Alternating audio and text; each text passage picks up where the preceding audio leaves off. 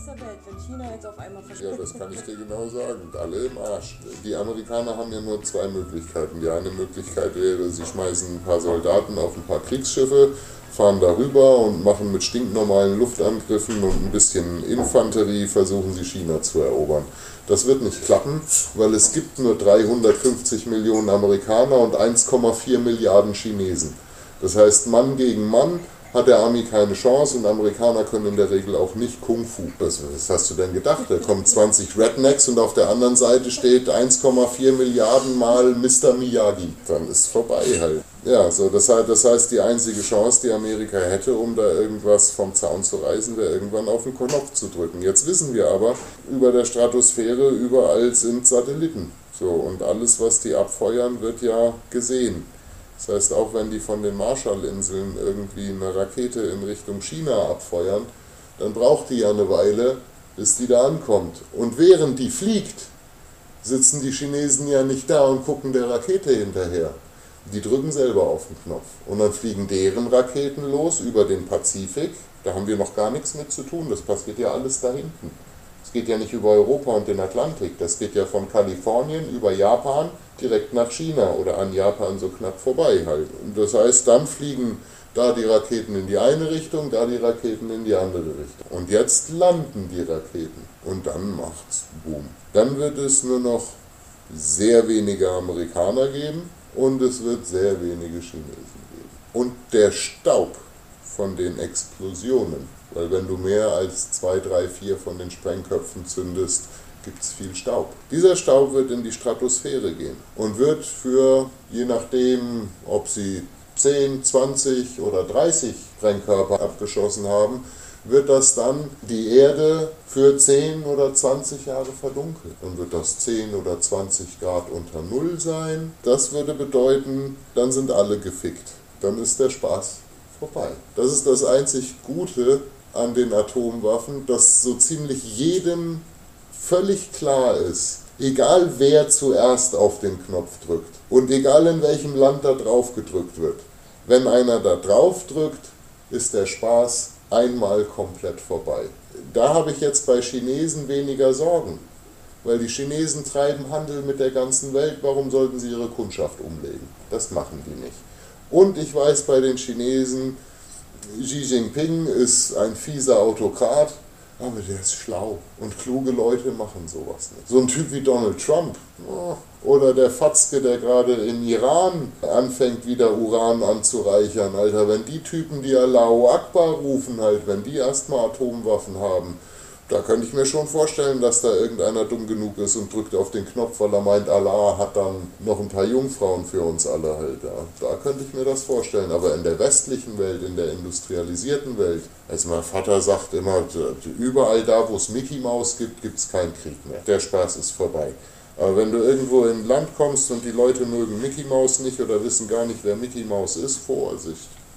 Da gibt es Krieg und die sollten auch keine Atomwaffen haben, weil die drücken auf den Knopf. Das sind dann die, die draufdrücken. Und deshalb gibt es weltweit diese ganzen Abkommen über den Handel mit Uran und die Anreicherung von Uran und so weiter. Und gerade jetzt, die letzten Tage, hat der Iran angekündigt, sie würden gerne wieder Uran anreichern. In einer Art und Weise, dass die NATO befürchtet, dass sie damit dann tatsächlich Atomwaffen herstellen. Aber wie gesagt, solange das zwischen China und Amerika läuft, und das ist nämlich das Gute daran, Chinesen haben jetzt nämlich auch Mickey Mouse gerne. Hello Kitty ist wohl out, hä? Ja, ich nee, verstehe. ja, ja, Mickey Mouse, Coca-Cola, McDonald's, Ja. das finden die ja selber alles toll. Das wollen die doch nicht, dass das weg ist. Das Problem ist, dass die Amerikaner vor irgendwas Angst haben da, die Chinesen wahrscheinlich auf ihre Art auch Angst haben und dann haben sie da ihre paar Raketen aufgebaut und dann ist es auch egal, ob die Amerikaner zehnmal mehr Raketen haben als die Chinesen, weil ungefähr ein Prozent aller Raketen, die beide haben, ja schon reicht, äh, um die Sonne zu verdunkeln. So, und das wissen sie auch, ganz doof sind die nicht.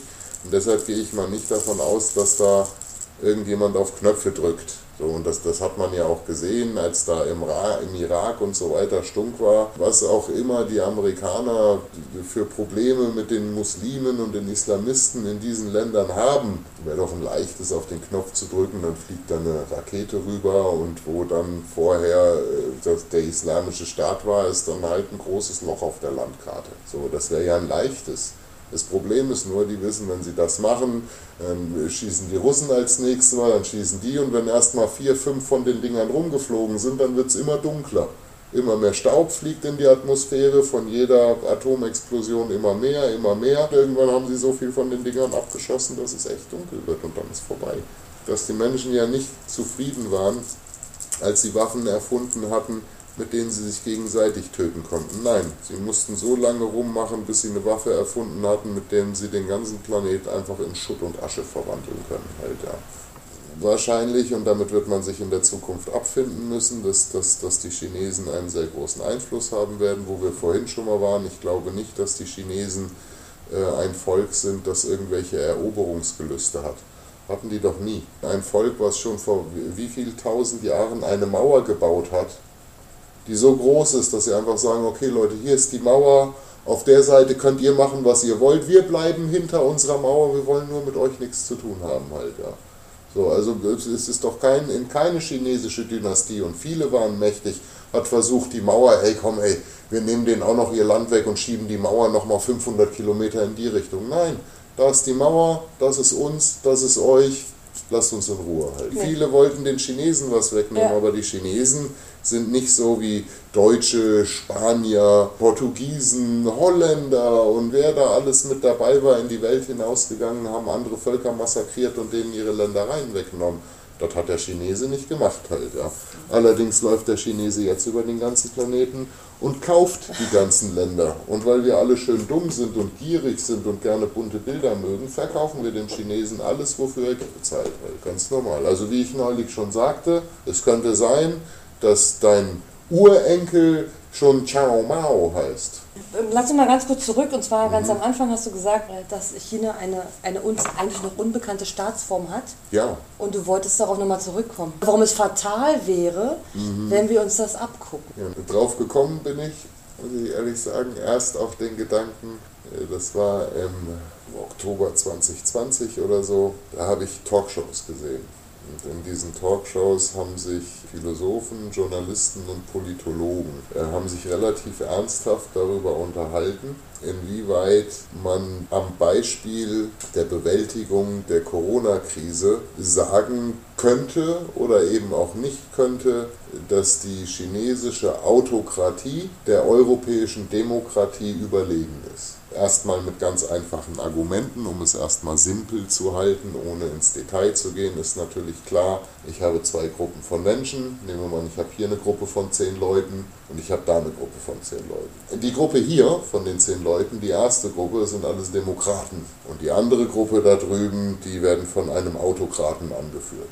Jetzt gibt es eine Krise und das Allerwichtigste ist, dass diese zehn Menschen jetzt solidarisch und loyal zueinander gemeinsam einen Plan umsetzen, was auch immer der Plan sein mag. In dem Moment, wo ich den Demokraten sage, okay Leute, das hier ist die Bedrohung X und wir brauchen jetzt einen Plan A und einen Plan B, um dieser Bedrohung zu entkommen. So, dann wird sich bei den Demokraten der Erste melden und sagen, ich habe eine Idee, die anderen neun sagen, super Idee. Der erste erzählt seine Idee, die finden das super und dann sagt der achte, sagt, okay, ich habe auch eine Idee.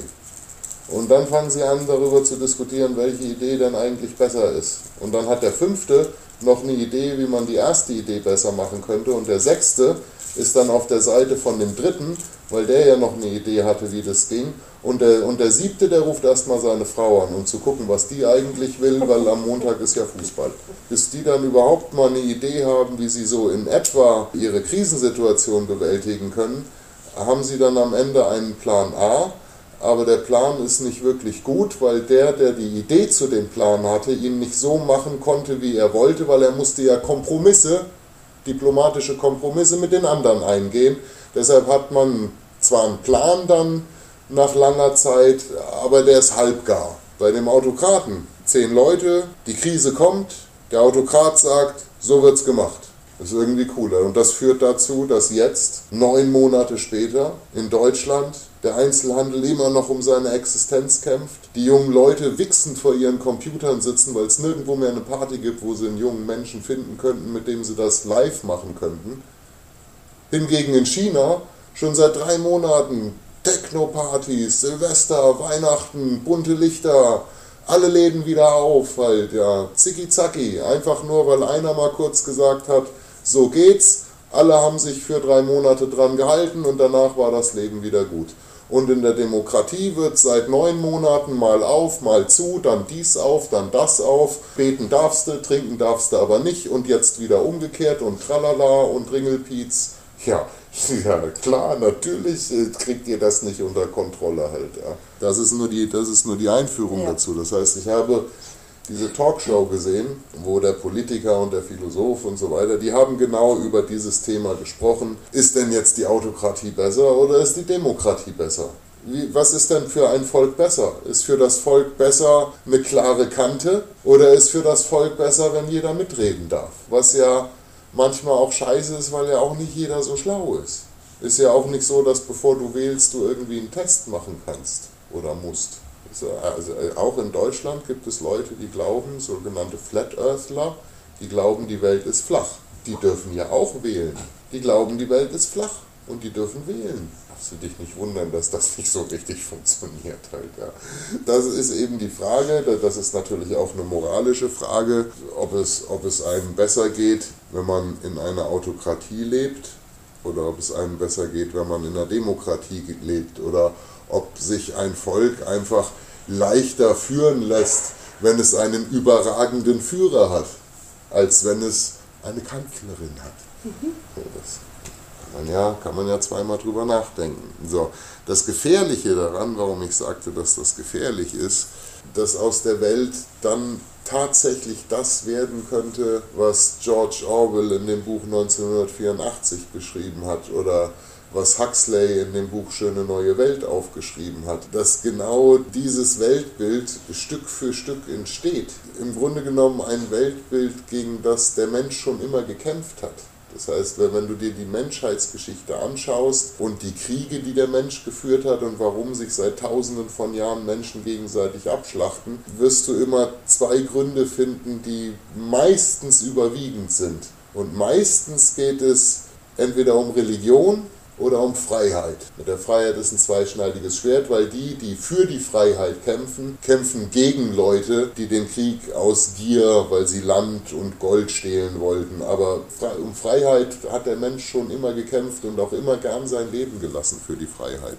Um glücklich zu sein und auch um frei zu sein, bedarf es keine materiellen Dinge, auch kein Geld und kein Bankkonto. Das Kunststück ist es aber so zu leben wie wir, wie wir alle wissen, wir sind überhaupt nicht frei. Auch wenn du Millionär bist in unserer Gesellschaft, bist du nicht frei. Du bist immer unfrei, immer von irgendwas abhängig, damit es den nächsten Tag auch so weitergeht wie gestern. Völlig unfrei. Das heißt, unser großes Kunststück ist, in der Unfreiheit, die wir uns selbst gebaut haben, und unser Gefängnis ist der Mammon. Der Mammon ist sozusagen der Gefängniswärter. Bitte erklär noch mal kurz, was der Mammon ist der Gott des Materiellen, der Gott des Geldes und des Goldes. Das ist sozusagen der Türsteher in unserem Mammon-Gefängnis. Trotzdem wir uns diese Unfreiheit selbst gebaut haben, möchten wir trotzdem gerne glücklich sein. Und das ist ein wahnsinniges Kunststück, weil Leichtigkeit des Seins mit so viel Gepäck ist gar nicht möglich. Die Prämisse ist, dass wir ja seit der Existenz der Menschen war eine der großen Dinge, für die ein Mensch immer bereit war zu kämpfen und auch sein Leben zu lassen, war die Freiheit. Leibeigene Sklaven, alle haben immer dagegen gekämpft, Leibeigener oder Sklave zu sein. Wenn wir jetzt dieses chinesische System implizieren, warum das so gefährlich ist, da ist die Sklaverei ganz großer Dreh- und Angelpunkt der ganzen Sache, weil genauso wie es China schon vor langer, langer Zeit geschafft hat, ohne Religion und falsche Götter, das Volk dazu zu bringen, dem Staat und der Staatsmacht auch wirklich untertan zu sein. Die haben das halt mit ganz anderen Mitteln gemacht. Haben wir jetzt auf einmal eine Gesellschaft, wo die Bereitschaft für diese Untertänigkeit durch die Computerisierung unserer Gesellschaft extrem vorangetrieben worden ist. Das heißt, du könntest, wenn du wolltest, jetzt sofort, ziemlich schnell sogar, da hast du vielleicht noch ein paar Impfgegner und drei Querdenker, die dann nochmal auf die Straße gehen, aber du könntest jetzt ziemlich flott ein chinesisches Kontrollsystem auf digitaler Basis auch in Europa installieren. Und das finde ich wahnsinnig gefährlich, weil die Europäer sich in den letzten, naja, in den letzten Dekaden als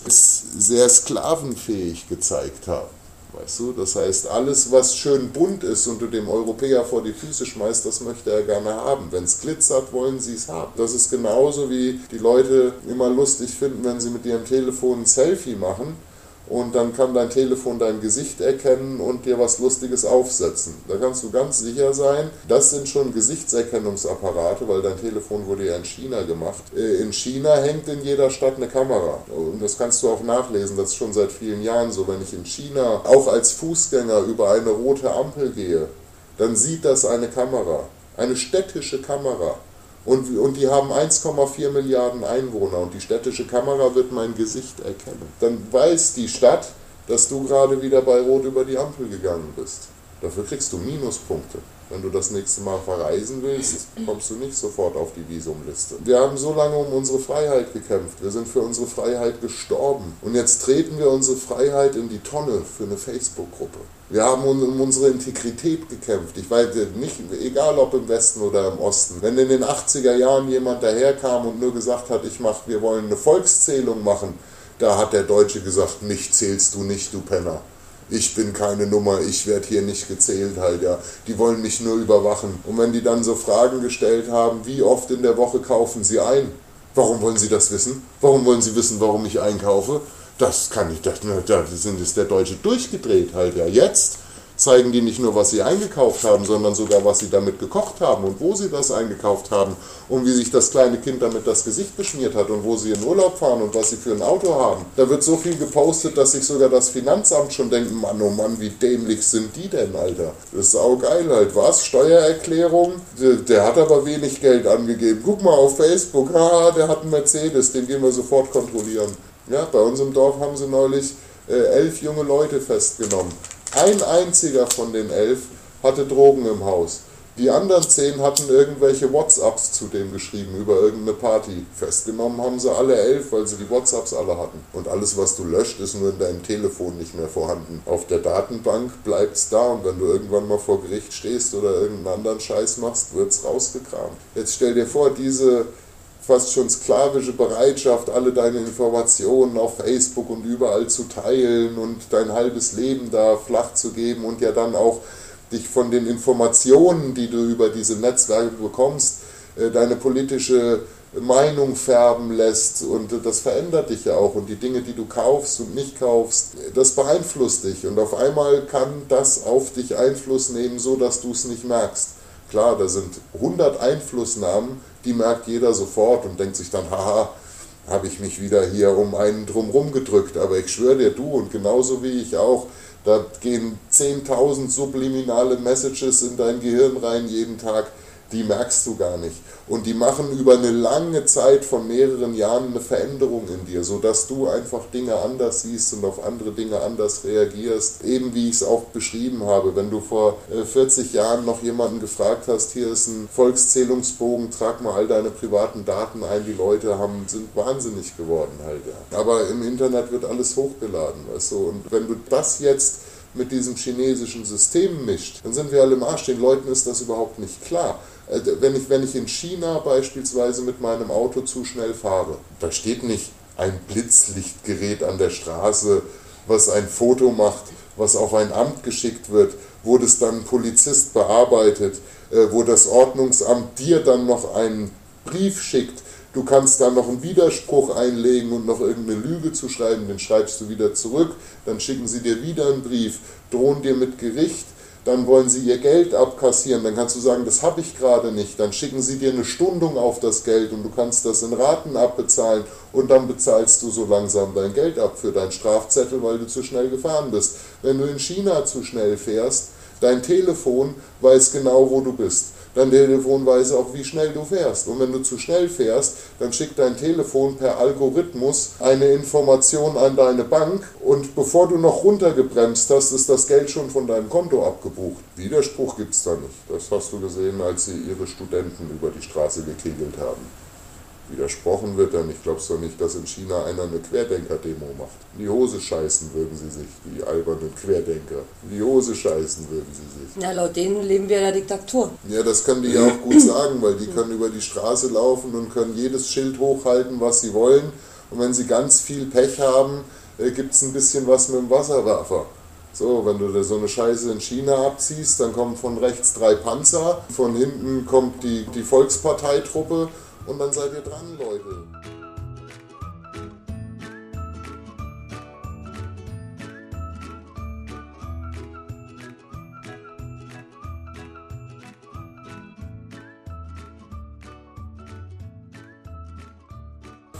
Freedom's just another word for nothing left to lose.